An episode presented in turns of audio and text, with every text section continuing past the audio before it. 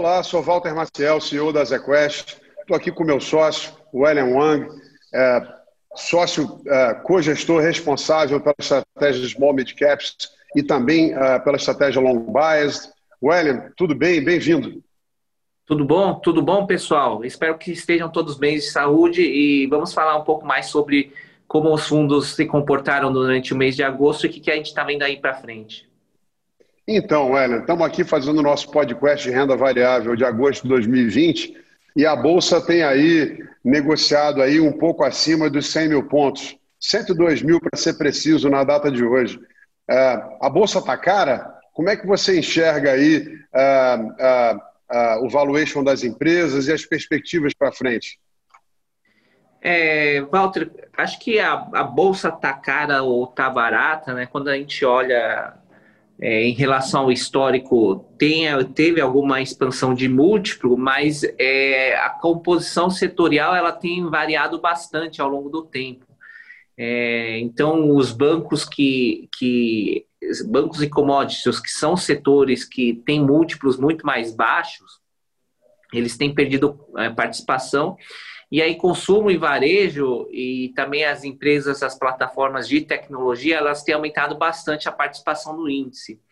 E são empresas que, é, em relação ao, ao índice preço-lucro, elas têm múltiplos altíssimos. Então, é, eu, eu, eu não diria especificamente que a bolsa como um todo ela está tá em um múltiplo esticado, mas quando a gente olha é, especificamente para alguns setores, os setores os quais a gente tem uma perspectiva mais positiva olhando para frente, que, que se beneficiam de tendências seculares, né, como é o caso de e-commerce. É, e-commerce é muito interessante porque nos Estados Unidos, né, é, a penetração do, desse, desse canal ela aumentava 1% ao ano, e esse ano ela vai aumentar é, provavelmente 10%. Então foram 10 anos em um.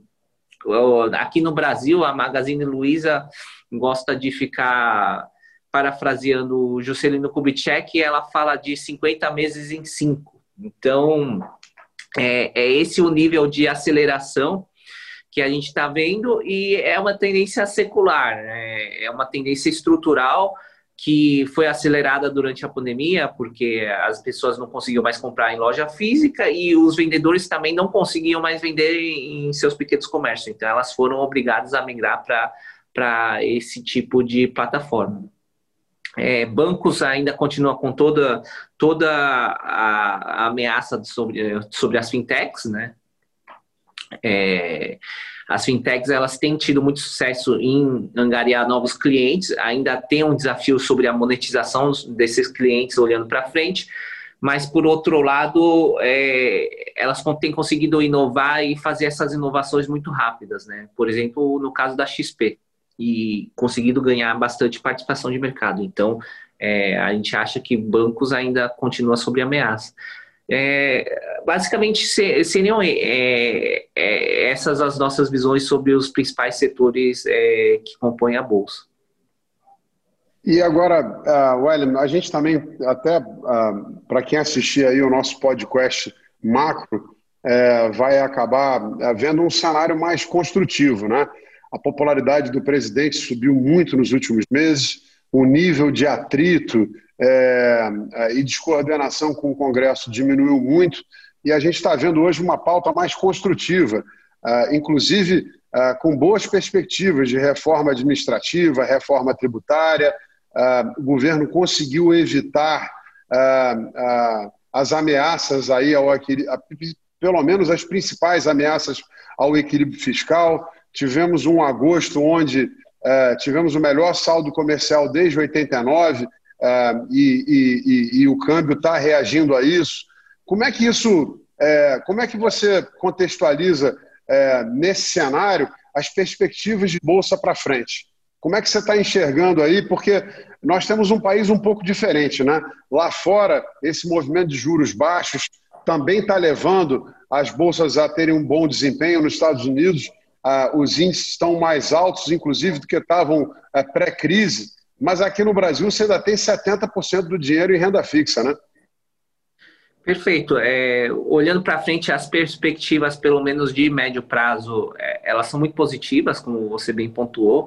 É, o cenário macro ele, ele tem tido uma certa volatilidade por conta do presidente, mas a, a, por outro lado, quando, quando ele vê que, que o risco de, de dominância fiscal é muito grande, ele volta atrás na, na no populismo dele.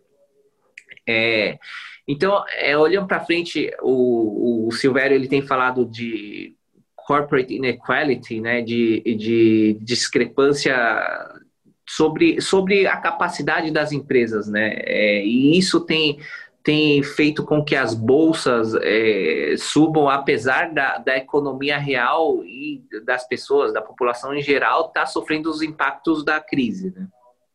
É, a gente acredita que vai haver essa migração de renda fixa para ativos de risco, porque as pessoas elas são, vão ser obrigadas a tomar risco para construir poupança de longo prazo. Então, a, a, gente tem posições que se beneficiam desse cenário, e é o caso de Banco Pactual e também de, de XP.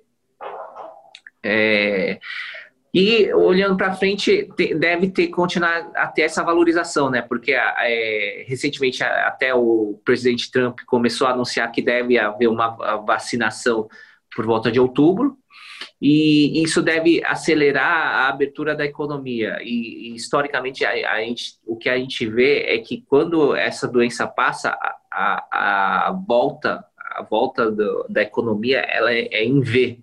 Né? Quando Muito começa rápido. a haver uma solução da doença, a, a economia ela acelera e muito rápido, né? Porque pô, a gente está em home office, mas é, muitas pessoas já não aguentam mais ficar em casa. Né? Elas querem voltar a ter uma vida normal, sair para restaurante, fazer festa, é, viajar, as pessoas nas escolas, é exato.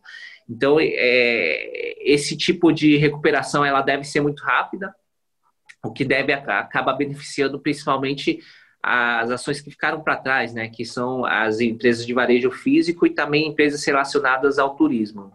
Então a gente está com um, um viés mais positivo, inclusive para para varejo físico, é, é, empresas relacionadas a, a, essa recuperação mais rápida após a, a, a resolução da doença.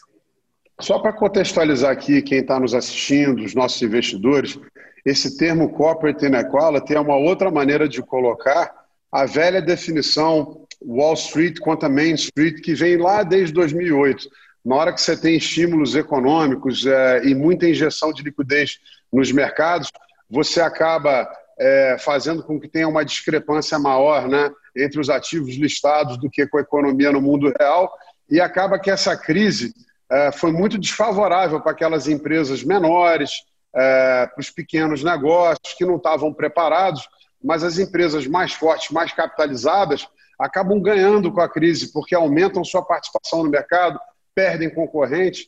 Então é evidente que a crise é muito dura para todo mundo, mas para essas empresas é possível que a partir do ano que vem você tenha inclusive um cenário mais positivo do que seria é, sem a crise. É, Weller, muito obrigado. É, obrigado tenho certeza que nós vamos continuar ao longo do, do tempo entregando aquele resultado consistente que sempre entregamos. E acho que, como você falou, o mercado aí oferece riscos, mas também grandes oportunidades.